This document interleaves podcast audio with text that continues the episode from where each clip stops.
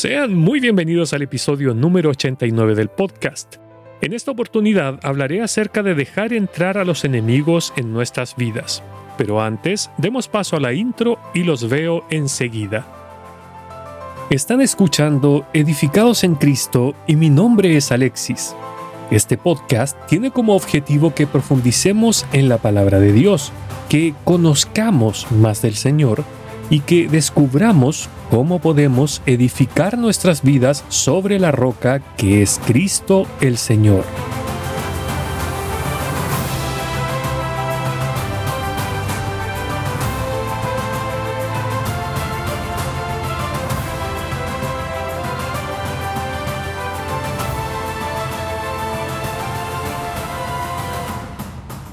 Todo creyente tiene tres enemigos, el mundo, Satanás y la carne, también conocida como el viejo hombre. Y muchas veces dejamos que estos enemigos no solo entren en nuestras vidas, sino que hasta hagan morada en ellas. Para ilustrar esto que acabo de decir, voy a leer algunos versículos en el capítulo 13 del libro de Nehemías. Dice así la palabra de Dios. Y antes de esto, el sacerdote Eliasib, siendo jefe de la cámara de la casa de nuestro Dios, había emparentado con Tobías, y le había hecho una gran cámara en la cual guardaban antes las ofrendas, el incienso, los utensilios, el diezmo del grano, del vino y del aceite, que estaba mandado dar a los levitas, a los cantores y a los porteros, y la ofrenda de los sacerdotes.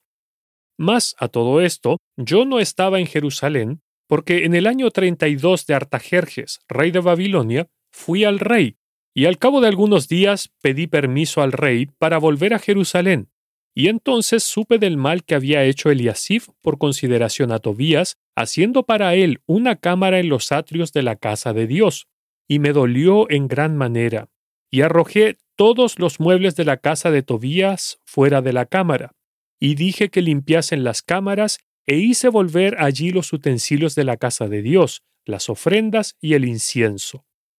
Encontré asimismo que las porciones para los levitas no les habían sido dadas, y los levitas y cantores que hacían el servicio habían huido cada uno a su heredad. Entonces reprendí a los oficiales y dije, ¿Por qué está la casa de Dios abandonada? Y los reuní y los puse en sus puestos. Y todo Judá trajo el diezmo del grano, del vino y del aceite a los almacenes. Y puse por mayordomos de ellos al sacerdote Selemías y al escriba Sadoc, y de los levitas a Padías, y al servicio de ellos a Hanán, hijo de Sacur, hijo de Matanías, porque eran tenidos por fieles, y ellos tenían que repartir a sus hermanos. Acuérdate de mí, oh Dios, en orden a esto, y no borres mis misericordias que hice en la casa de mi Dios y en su servicio. Leí Nehemías capítulo 13 desde el versículo 4 hasta el verso 14. La historia de Nehemías, quien fue un líder clave en la historia de Israel, fue, por así decirlo, el arquitecto de la reconstrucción de Jerusalén y sus muros. Esta ciudad había quedado en ruinas tras la tercera invasión babilónica. Este libro tiene dos temas principales, que son la reconstrucción y la reinstrucción. La vida de Nehemías nos enseña importantes lecciones como cristianos, como por ejemplo confiar y depender únicamente de Dios, cómo reconstruir defensas contra ataques enemigos y cómo ser intransigentes frente al pecado tomando acciones en su contra.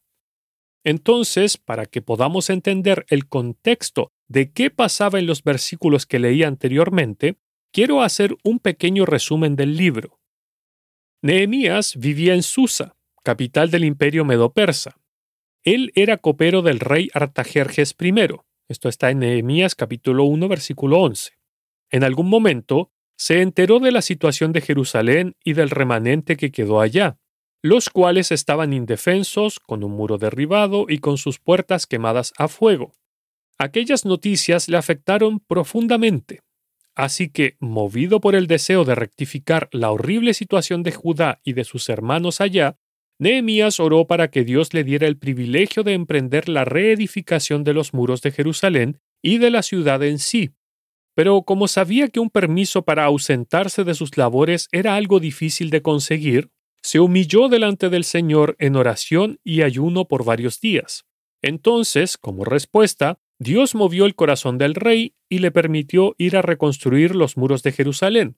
Esto está en el capítulo 2, versículo 6, respondiendo afirmativamente a las oraciones de Nehemías. Nos encontramos con que Nehemías llega a Jerusalén en el año 444 a.C.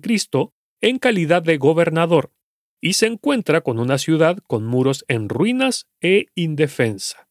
Desde el momento en que llega a la región, se encuentra con oposición de parte de tres hombres principalmente, Zambalat Oronita, Tobías el siervo amonita y Gesem el árabe. Mientras duró el trabajo de reconstrucción de los muros de Jerusalén, estos tres hombres continuamente se pusieron a Nehemías, pero no tuvieron éxito porque Dios le bendecía y le ayudaba, ya que había puesto toda su confianza en él.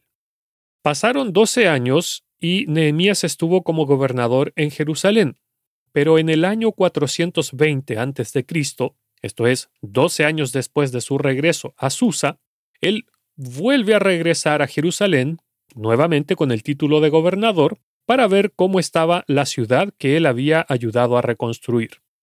Este es el punto donde nos encontramos ahora. El capítulo 13 nos habla de un Nehemías que regresa de Babilonia y se encuentra con que mucho de lo que había avanzado en términos espirituales había sido deshecho o sencillamente vuelto atrás por quienes quedaron viviendo en la ciudad. El detalle del decaimiento espiritual de Jerusalén y, por tanto, de Israel, lo podemos encontrar con mayor detalle en el libro de Malaquías, ya que aquella profecía ocurre en el periodo que Nehemías estuvo fuera de Jerusalén. Entonces, este capítulo 13 nos habla de esta reinstrucción que mencionaba al principio como uno de los dos megatemas del libro. Bueno, luego de este contexto, volvamos a analizar el texto bíblico que leí al principio. Dice la palabra de Dios. Y antes de esto, el sacerdote Eliasib, siendo jefe de la cámara de la casa de nuestro Dios, había emparentado con Tobías. ¿Quién era este Eliasib? nada más ni nada menos que el sumo sacerdote. Esto lo encontramos tanto en el capítulo 3, verso 20, como en el capítulo 13, verso 28. Este hombre, me refiero a Eliasib, se había emparentado con uno de los enemigos de Israel llamado Tobías, a través de uno de sus nietos. Tobías era uno de los que desde el principio se opuso a la reconstrucción de Jerusalén, pues dice en Nehemías capítulo 2 versículo 10, pero oyéndolo Zambalat Oronita y Tobías el siervo amonita, les disgustó en extremo que viniese alguno para procurar el bien de los hijos de Israel. También despreciaron a Nehemías y a quienes venían con él, y más encima los acusaron de traición contra el rey al venir a reconstruir Jerusalén. Nehemías capítulo 2 verso 19, siendo que ellos tenían obviamente el permiso del rey. Durante todo el proceso de reconstrucción se burlaban de ellos y cuando los muros fueron terminados, se encolerizaron mucho, tal como dice Nehemías capítulo 4 verso 7. Este mismo hombre participó en un complot para hacerle daño y difamar a Nehemías. Eso sin mencionar otras cartas que este hombre le mandó a Nehemías con tal de amedrentarlo, relato que encontramos en Nehemías capítulo 6 entre los versos 1 al 19. Claramente, este hombre siempre fue un enemigo de Israel, nunca procuró siquiera un poco de bien para Jerusalén, sino que siempre buscó el mal de la ciudad. Entonces, ¿qué encontramos que pasó con este tal Tobías? Dice el versículo 5. Y le había hecho una gran cámara en la cual guardaban antes las ofrendas, el incienso, los utensilios, el diezmo del grano, del vino y del aceite, que estaban mandado dar a los levitas, a los cantores y a los porteros, y la ofrenda de los sacerdotes. Para que entendamos dónde estaba ubicado este hombre, tenemos que mirar el diseño original del templo que erigió Salomón. Salomón construyó el templo y por fuera de las paredes levantó unas habitaciones que eran usadas como bodegas, que, como leí, se usaban para guardar diezmos, tesoros, material, etc., que eran necesarios para la mantención y el uso del templo. Y cuando Zorobabel y los que volvieron con él reconstruyeron el templo, emplearon el mismo modelo, que es lo que encontramos aquí. Así que, En aquel lugar donde estaba morando este tal Tobías, era en los lugares destinados para las cosas sagradas de Dios. Y el sumo sacerdote, el máximo representante espiritual de la nación, había hecho morar a uno de los peores enemigos de Israel allí. Así de grave era lo que este hombre había hecho. A esto apunto con el episodio de hoy, cuando hablo de los enemigos que dejamos entrar en nuestras vidas. Los creyentes, tristemente, dejamos entrar a nuestros enemigos, a nuestras mentes, a nuestros corazones, es decir, al templo de Dios, que es nuestro cuerpo.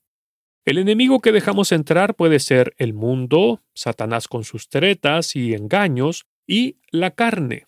Y en vez de combatirlos y rechazarlos, le hacemos un sitio en nuestro templo, sacando lo que es de Dios para dárselo a los enemigos de Dios.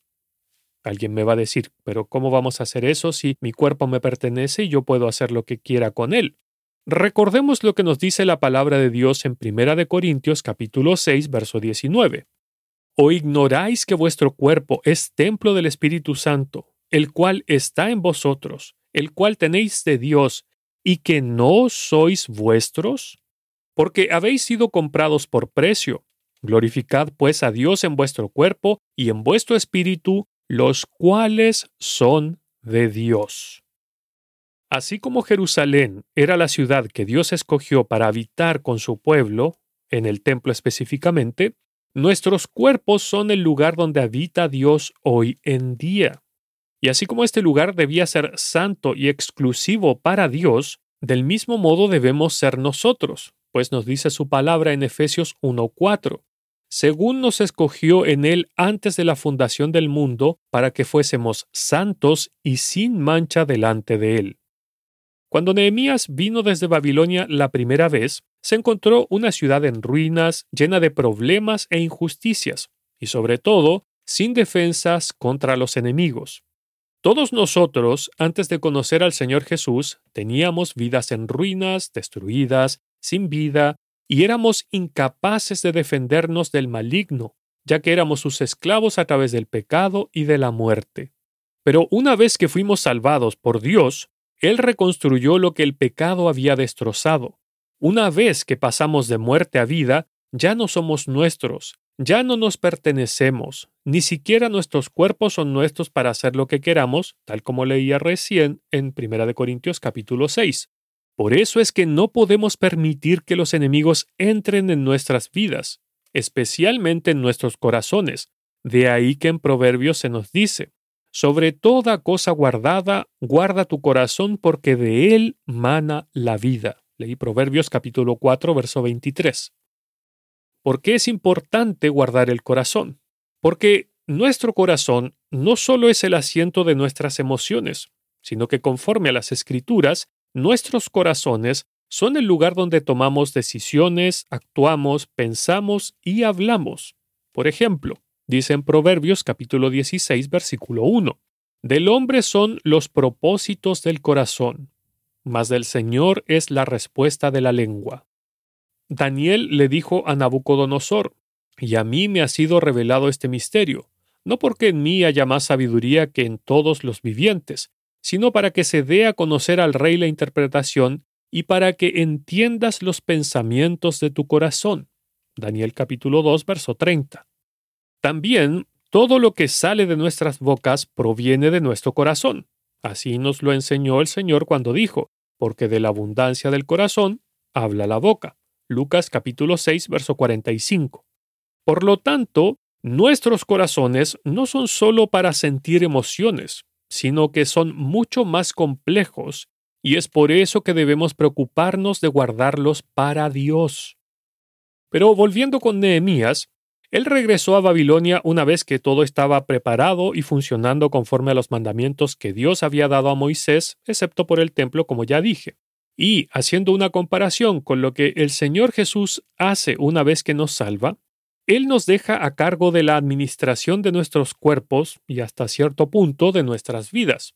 Lo que quiero decir es que depende de nosotros obedecerle, ya que Él no nos fuerza a hacerlo, aunque ciertamente Él desea que voluntariamente le demos nuestros corazones, pues dice, Dame, hijo mío, tu corazón y miren tus ojos por mis caminos. Proverbios capítulo 23, verso 26. Pero cuando, en vez de darle el corazón a Él, lo tomamos en nuestras manos y se lo entregamos a otros, caminando por donde se nos antoja, haciendo nuestra propia voluntad y no la de Él, lo dejamos afuera del lugar que le pertenece, y más encima contravenimos sus deseos y mandamientos. Y es aquí donde vemos su amor para con nosotros y su paciencia, pues nos dice, He aquí yo estoy a la puerta y llamo. Si alguno oye mi voz y abre la puerta, entraré a él y cenaré con él y él conmigo. Apocalipsis capítulo 3, verso 20. Muchas veces utilizamos este versículo para predicar el Evangelio, pero ciertamente fue dicho a una iglesia, está dirigido a creyentes, quienes hemos dejado a Dios fuera por meter a estos Tobías en nuestros corazones. Pero la pregunta es, ¿cómo podemos cerrar aquella brecha? ¿Cómo podemos cambiar esto? Lo primero es reaccionar ante el pecado que estamos cometiendo. Dice el versículo 7 del capítulo 13 de Nehemías. Y entonces supe del mal que había hecho Eliasib por consideración a Tobías, haciendo para él una cámara en los atrios de la casa de Dios, y me dolió en gran manera, y arrojé todos los muebles de la casa de Tobías fuera de la cámara, y dije que limpiasen las cámaras e hice volver allí los utensilios de la casa de Dios, las ofrendas y el incienso. Este libro de Nehemías nos da la respuesta de cómo debemos hacer para desalojar a los enemigos de Dios, y nuestros también, de nuestras vidas y corazones. Dios nos presenta cinco pasos, por así decirlo, del proceso de reconstrucción espiritual. Estos son, uno, conmoverse o preocuparse, el segundo es la confesión, el tercero es el compromiso, el cuarto es el valor y el quinto es tener cuidado. Veamos uno a uno estos cinco pasos. Dice en Nehemías capítulo 1, verso 4.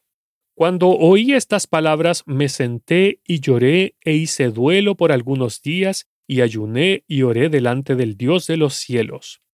Para reconstruir los muros, por así decirlo, de nuestras vidas, el primer paso es conmovernos acerca del daño que el pecado ha hecho sobre nuestras vidas, al igual que cuando nos arrepentimos de nuestros pecados antes de ser salvados por el Señor.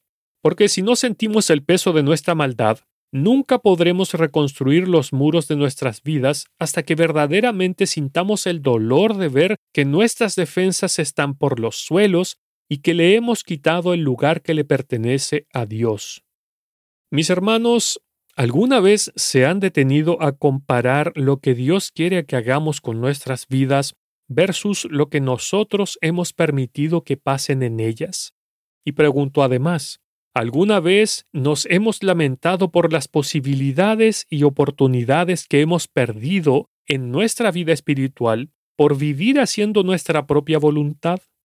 Cuando Dios nos da sus mandamientos, no es con el fin de oprimirnos o restringir nuestra libertad, sino que lo hace por nuestro bien. Del mismo modo como una madre o un padre le prohíbe a su hijo que juegue junto a la toma de corriente, ni mucho menos meta los dedos allí. Claro, el niño ignora el peligro que conlleva una electrocución segura, pero la madre y el padre sí lo saben por eso no le permiten a su hijo jugar en aquel lugar. Igualmente es lo que Dios hace con nosotros. Es por amor que nos da sus mandamientos y prohibiciones, para que nos vaya bien, para evitarnos dolores innecesarios y ruinas espirituales. Pero volviendo al punto, así como Nehemías se conmovió tras ser informado de la desolación de Jerusalén, nosotros necesitamos conmovernos, arrepentirnos y orar a Dios, pidiendo su perdón cuando nos hace conscientes de lo que estamos haciendo mal, del pecado que está usurpando el lugar que a Dios le corresponde en nuestras vidas y en nuestros corazones. Pero sigamos avanzando. Veamos ahora el paso 2, que es la confesión. Dice en Nehemías capítulo 1, versos 5 y 6. Y dije, Te ruego, oh Jehová, Dios de los cielos, fuerte, grande y temible, que guarda el pacto y la misericordia a los que le aman y guardan sus mandamientos. Esté ahora atento tu oído y abiertos tus ojos para oír la oración de tu siervo, que hago ahora delante de ti día y noche por los hijos de Israel tus siervos, y confieso los pecados de los hijos de Israel que hemos cometido contra ti. Sí, yo y la casa de mi padre hemos pecado. En estos versículos vemos cómo Nehemías confesó delante de Dios por los pecados de su pueblo y por los pecados de sí mismo también. Por lo tanto, si queremos ser librados de nuestros pecados, es decir, de aquellos, comillas, tobías, que hemos dejado no solamente entrar, sino hacer morada en las cámaras de nuestras vidas, de nuestros corazones, lo que debemos hacer tras reconocer que hemos pecado es confesarlos a Dios pidiendo su perdón. Sigamos avanzando. Ahora veamos el tercer paso, comprometernos a actuar. Así como lo que hizo Nehemías en cuanto se enteró de lo de Tobías y lo echó del templo y mandó a limpiar las cámaras, del mismo modo nosotros debemos comprometernos y poner manos a la obra para eliminar el pecado de nuestras vidas. No sirve que solamente reconozcamos que hemos hecho mal y que nos arrepintamos si es que no tomamos carta en el asunto. Porque estas palabras de confesión de Nehemías que leía hace un rato fueron seguidas inmediatamente por el compromiso, dice el versículo 11 de este capítulo 1 de Nehemías. Te ruego, oh Jehová, esté ahora atento tu oído a la oración de tu siervo y a la oración de tus siervos, quienes desean reverenciar tu nombre. Concede ahora buen éxito a tu siervo y dale gracia delante de aquel varón porque yo servía de copero al rey. En la mente de Nehemías ya había un plan. Incluso mientras oraba, pedía a Dios que le permitiera llevarlo a cabo. Esto pasa cuando pasamos tiempo en oración con Dios habitualmente. Él nos da una perspectiva, ideas, inspiración y empoderamiento para resolver aquellos problemas que parecen imposibles de resolver y que llevamos a sus pies. Cuando tomamos la decisión de hacer la voluntad de Dios, no la nuestra, es allí donde Dios nos ayuda a llevarla a cabo. Y como decía hace poco, debemos adoptar medidas en contra del pecado para extirparlo de nuestras vidas. ¿Es una batalla difícil? Sí, y por eso es que necesitamos el cuarto paso, el valor. Dice en Nehemías capítulo 2 versos 9 y 10. Vine luego a los gobernadores del otro lado del río y les di las cartas del rey. Y el rey envió conmigo capitanes del ejército y gente de a caballo. Pero oyéndolo Zambalat, Oronita y Tobías el siervo amonita, les disgustó en extremo que viniese alguno para procurar el bien de los hijos de Israel. Donde sea que leamos acerca de los amonitas, amalecitas, oronitas y cualquier otro pueblo terminado en itas, tendremos una imagen de los enemigos del pueblo de Israel, que, figurativamente hablando, representan a los enemigos del creyente también. Estos pueblos simbolizan la agencia satánica, por decirlo así de alguna forma, dentro de los seres humanos. ¿A qué me refiero con esto? A los inconversos que son guiados por Satanás para oponerse y tratar de obstaculizar la obra de Dios. A pesar de los disgustos y amenazas de estos enemigos, Nehemías no se detuvo en la reconstrucción ni se amedrentó frente a sus amenazas. Mis hermanos, cada vez que tratemos de reconstruir lo que está derruido en nuestras vidas, siempre encontraremos la oposición de Satanás y del viejo hombre. Él siempre buscará ponernos obstáculos, hacer que nos amedrentemos, que nos desanimemos, lanzará sus dardos de fuego a nuestras mentes, como dice en Efesios 6:16, y utilizará cualquier recurso que esté en su mano para evitar que con ayuda de Dios reconstruyamos nuestras vidas. ¿Para qué hace esto? Para que nuestra carrera espiritual no avance, ya que Él desea que nos quedemos estancados, que vivamos vidas de tibieza espiritual, vidas carentes de vida en Cristo, justificando además nuestra desobediencia delante de Dios. El diablo buscará siempre que temamos las consecuencias de echar de nuestras vidas a los Tobías que podamos tener en ellas. Siempre nos dirá que es mejor tener a Tobías que no tenerlo, pero eso es mentira. Por eso es que necesitamos el valor que Dios nos da para que, sin importar las amenazas de los que nos rodean, no echemos pie atrás.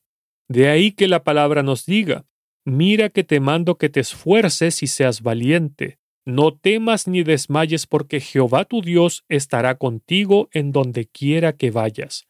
Josué capítulo 1 versículo 9. Y finalmente, el quinto y último paso es tener cuidado. Cuando Nehemías regresó a Jerusalén, entre los versos 11 al 16 del capítulo 2 de este libro, leemos acerca de cómo actuó. Él no se puso a reconstruir la ciudad solo inmediatamente, tampoco apuró o animó a la gente a reconstruir los muros. Si hubiese hecho esto último, seguramente habría caído en la trampa de sus enemigos. Por el contrario, lo que él hizo fue levantarse de noche e ir secretamente a recorrer la ciudad, inspeccionando los muros por él mismo. Luego hizo planes cuidadosos de lo que necesitaba hacer con precisión. Mis hermanos, nosotros tampoco podemos apurarnos cuando tenemos que hacer estas cosas. Debemos medir, debemos sopesar cada uno de los puntos, debemos fijarnos en qué estamos fallando y de ahí comenzar a pedirle al Señor que nos ayude a reconstruir estos muros derruidos en nuestras vidas y a echar a los tobías que podamos tener en ellas. Otro aspecto que nos enseña la actitud de Nehemías es que hay cosas que debemos hacer por nosotros mismos, cosas que nadie más podrá hacer por nosotros especialmente lo de ser vigilantes. Recordemos lo que nos dice la palabra de Dios en la primera carta del apóstol Pedro. Sed sobrios y velad, porque vuestro adversario el diablo, como león rugiente, anda alrededor buscando a quien devorar, al cual resistid firmes en la fe, sabiendo que los mismos padecimientos se van cumpliendo en vuestros hermanos en todo el mundo. Leí primera de Pedro capítulo 5 versículos 8 y 9. El estar atentos, el estar velando, no lo puede hacer nadie por nosotros, sino que somos nosotros mismos quienes debemos estar atentos a los movimientos de nuestro enemigo para ir a refugiarnos a donde está el Señor. De ahí que la oración sea de vital importancia para la vida de cada creyente, porque sin ella somos presa fácil para nuestro enemigo, este león rugiente. Ahora volvamos al pasaje de Nehemías 13. Dicen los versículos del 10 al 13. Encontré asimismo que las porciones para los levitas no les habían sido dadas, y que los levitas y cantores que hacían el servicio habían huido cada uno a su heredad. Entonces reprendí a los oficiales y dije, ¿Por qué está la casa de Dios abandonada? Lo que estos versículos nos enseñan es que el pueblo había dejado de alimentar a los que los guiaban a Dios a la obediencia tanto así que la casa de Dios había sido abandonada.